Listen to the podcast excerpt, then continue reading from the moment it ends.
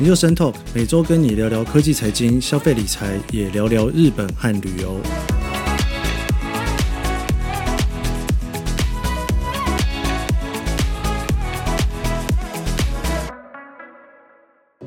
这几年哦，越来越多人的看电视的习惯呢，已经从看有线电视这样一台一台选台哦，慢慢转到呢去看网络上面的 YouTube 或者是 Netflix。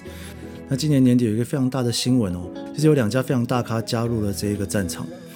因为很多人，包括我自己啦哦，就平常呢在看电视的时候，都是以 YouTube 跟 Netflix 为主哦。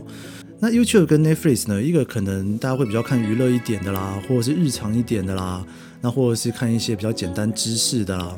那如果是 Netflix 的话，可能就是看电影或者是看剧哦。那大家都知道 YouTube 是 Google 的一个服务哦。那 Google 的一个非常大的竞争对手 Apple，它也跳下来要进入这一个战场，推出了 Apple TV Plus。那另外呢，还有一个非常大的影剧龙头哦。以前大家对可能对它的印象都还是一些比较可爱的卡通人物啦，Mickey Mouse 啦，Stitch 啦之类的，甚至是一些公主。但是呢，事实上呢，在最近这几年哦，他已经买了非常多的公司，基本上他现在已经算是一个非常大的内容的 content 王国哦。对，它就是迪士尼，它也推出了 Disney Plus。它基本上现在已经是有五大品牌，迪士尼啦、皮克斯啦、漫威、星际大战，甚至国家地理频道。再加上前几年大家都知道，他把福斯买下来，所以现在要去制作电影呢，也不是个什么太大的问题。那这两家公司基本上都是在今年的十一月推出的哦。我先来讲迪士尼好了，这基本上就是现在大家在说的，《The Empire Finally Strikes Back》哦，内容大王总算要反击喽。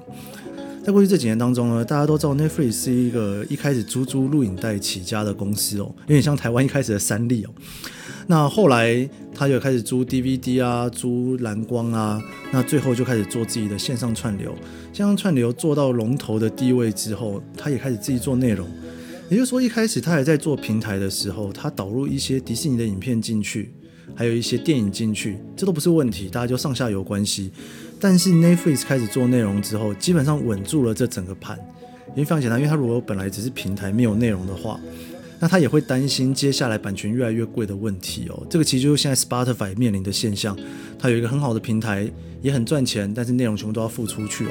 所以他也要开始转型去做一些自己的内容，包括 Podcast 就在里面。好了，这个题外话，我们来聊迪士尼。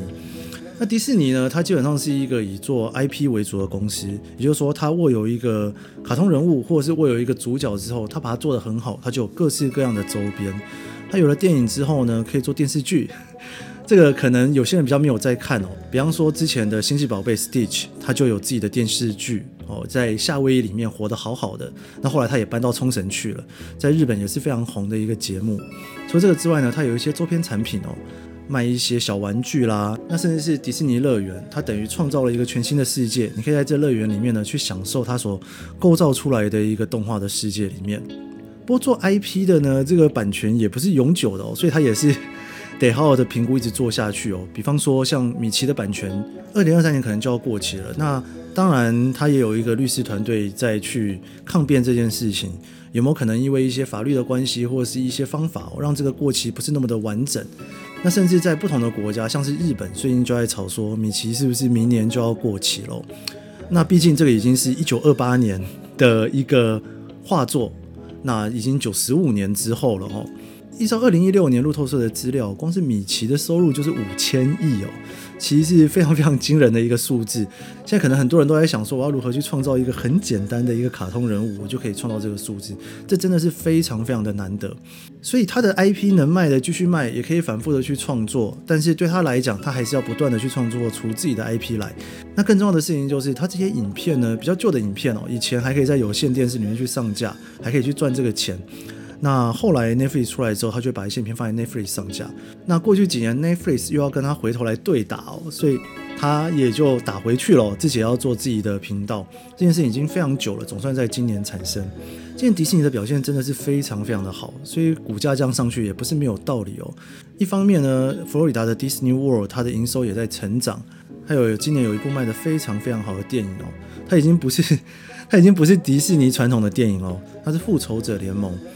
呃，终局之战的票房呢，破了纪录，超过了《阿凡达》。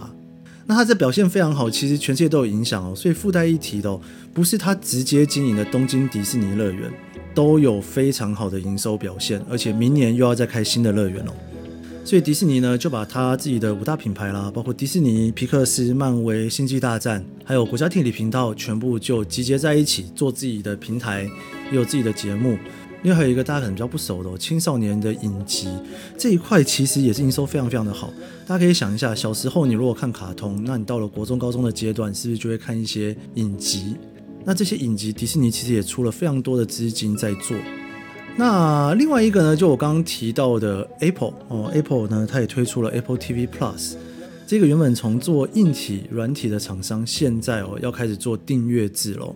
这个不算是 Apple 的第一个订阅制啦。Apple 之前的订阅制呢，大家很熟悉的 Apple Music。那 Apple 它要加入这个平台，也算是非常用力的要去打了。毕竟呢，当初的 App Store 算是做得非常非常成功，但是它算是开启者。现在整个影音平台，它已经非但不是开启者，而且算是非常非常晚发的了。Well，如果几年之后再回头看，也算早的了哈。不过以这个影音串流平台来讲哦，现在的竞争对手已经非常非常多，所以对 Apple 来讲哦，它不是做一个平台就好，它非得要端出自己的内容不可。而且这也是现在所有内容平台的一个潮流，你要能够去稳住一个只有在你这边看到的 content，除了你自己做之外，基本上是没什么办法的哦。那 Apple TV Plus 在推出的时候，它就跟着上了一整批的戏，那当然包括了 Snoopy，然后它也跟史蒂芬史蒂伯合作了。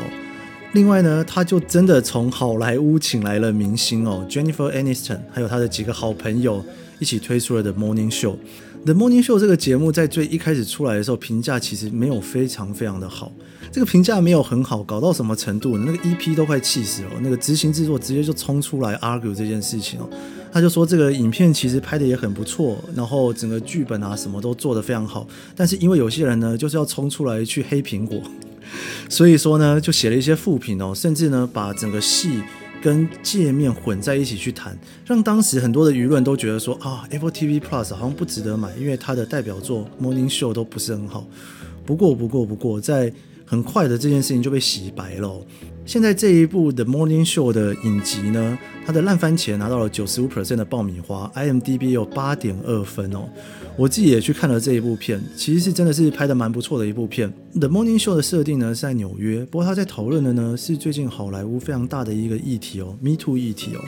我们可以看到这整个影集的成本真的是高成本制作，一部以纽约为背景的主题，里面的各个场景呢都在实景拍摄。以前呢，在看电视剧，你偶尔都会看到有手机跑出来，就秀一下说，哦，这个是哪一家赞助。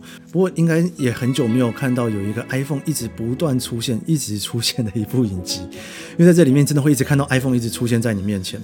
苹果真的是下了非常大的重本在这一部片子上面，包括 Aniston 跟 w i s e r Spring 的片酬哦，因为它这次基本上是双女主角，三亿美金的预算，很惊人吧？而且它已经确定要播第二集了。基本上，他现在想要打的竞争对手已经不只是 Netflix，还有 Disney Plus，甚至在美国也非常红的 HBO Max 哦。找到 Jennifer Aniston，大家就可以想象他的意图非常非常的明确，等于说是之前非常红的六人行哦，现在他也希望能够重新再炒一波。我想应该没有人会希望看到一个三亿美金的预算投资最后失败吧，所以 Apple 真的是拼了命的在拍，那第二季也确定了。不过 Apple TV Plus 呢，它一开始上的路线其实跟 Netflix 有一点不太一样。毕竟呢，他现在要去打广告，标榜都是以全新自己制作的内容了，所以他没有办法像以前 Netflix 那样子丢了很多的片子在那边让你挑，他必须要让你追。所以说，他一开始在十一月一号上线的时候只上了三集，接下来每一周上一集，真的是非得用追的不可哦，没有办法像 Netflix 很多影集都是一次看一季。那这个市场哦，这样子打下去哦，想跟大家聊聊我的看法了。那这个市场算是竞争非常非常的激烈哦。迪士尼在前几年持有了 Hulu 的股票之后，慢慢的也在扩大它的掌控权，最后直接用自己的名字哦，自己的 branding 下去去做。那 Apple 呢也打了 Apple TV Plus 进来，还有一些本来就存在在市场的对手，Amazon Prime 啦，那 Hulu 当然还是在那里，还有像 HBO。音乐串流的价格呢，基本上是以十块美金为主哦。Apple Music 是十块，Spotify 也是十块。不过在台湾都便宜非常多啦，像是美国的 YouTube Premium 是十二块美金，台湾这个价格基本上是不太可能发生哦。所以今年 YouTube Premium 推出的价格也是亲民非常非常多。在影音串流的部分来讲呢，Netflix 是九块钱，那如果高画质是十三块 Amazon Prime 也是十三块钱哦。不过 Amazon Prime 这个是另外一件事了，它还包含了运费。以迪士尼跟 Apple TV Plus 推进来的价格真的是非常亲民。迪士尼 Plus 的价格是七块钱，那 Apple TV Plus 是五块钱。迪士尼 Plus 在台湾还没有推出，不过 Apple TV Plus 现在在台湾推出的价格也非常便宜哦，就一百七十块钱。而且其实呢，他们都有在某种程度的去赠送这个会员，去维持住它。毕竟哦，第一个，呃，这个才刚开始打，那 Disney Plus 跟 Apple TV Plus 势必得抓住你的眼球。它如果还没有办法带起超级话题的原创内容的话呢，很有可能大家一个月、两个月之后就退订了。所以说，Apple TV Plus 它基本上在美国是对所有的学生价是免费的。如果你是有学生买 Apple Music 的话，Apple TV Plus 等于就送你。那如果在最近你买 iPhone 的话，它也是免费送给你哦。我想必他应该不敢那么快开始真正的去收费。其实它四块九九已经非常非常低了，基本上已经是你租一部电影或者是两部电影的钱，就是已经是订阅一个月了。那 Disney Plus 呢，还是以内容为主，它才刚推出来没多久，就有一千万使用者的订阅哦，所以推出来之前宣布第四季的营收就涨了一波，推出来之后马上股票又再上去一波。但是呢，迪士尼也是没有掉以轻心哦，它跟 Verizon 合作，美国一个非常大的电信商，如果你是 Verizon 吃到饱的套餐的话呢，你也可以看 Disney Plus 哦。那基本上为什么要做这件事情呢？因为它当然是有一个收费，有一个定价在那里。但是它如果一开始没有办法掌握一个族群，让它确保可以看，那在这里面它有一种免费看到的感觉，觉得还蛮舒服的。那看了觉得还不错，给一点赠品。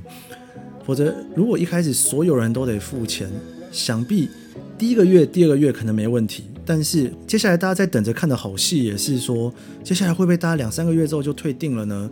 那迪士尼它会不会推出一些更多的内容来锁住大家呢？因为毕竟迪士尼虽然有那么多的片子可以去看，很多人会订阅之后来回味，但是总是要有新片嘛吼。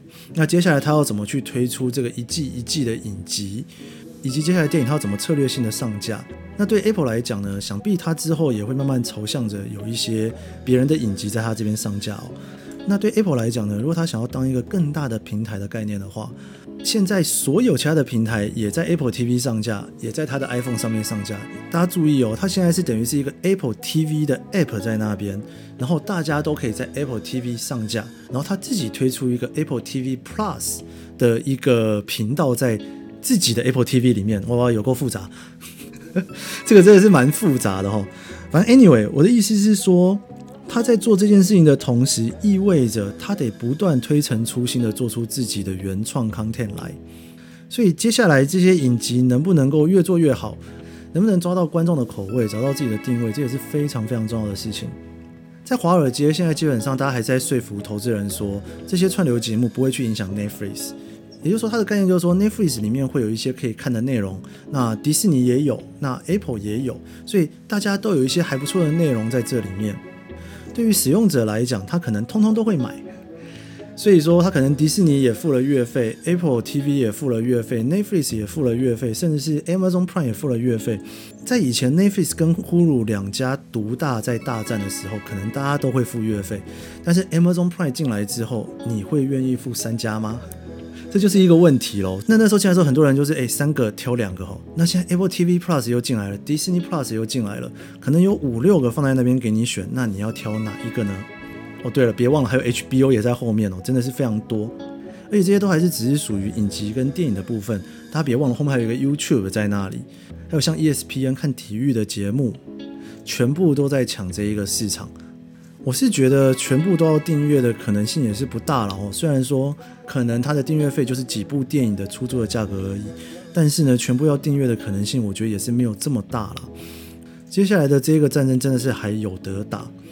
好啦，以上就是跟大家聊 Disney Plus 跟 Apple TV 加入的这个内容大战哦。不知道大家都看了吗？因为 Disney Plus 现在基本上在台湾还没有办法看。不过 Apple TV Plus 呢，因为它是走 Apple 平台的关系哦，它早在十一月一号推出的时候，台湾就同步上架了。在台湾其实 iPhone 的用户也非常非常多，所以如果你也是 iPhone 的用户的话，可以看看 Apple TV Plus，其实里面的影集我觉得还蛮不错的。好了，以上就是今天的研究生 Talk，你可以在 Apple Podcast、Spotify 收听，也可以在 YouTube 收看，还有别忘了订阅研究生的脸书专业。我们下一集节目见喽。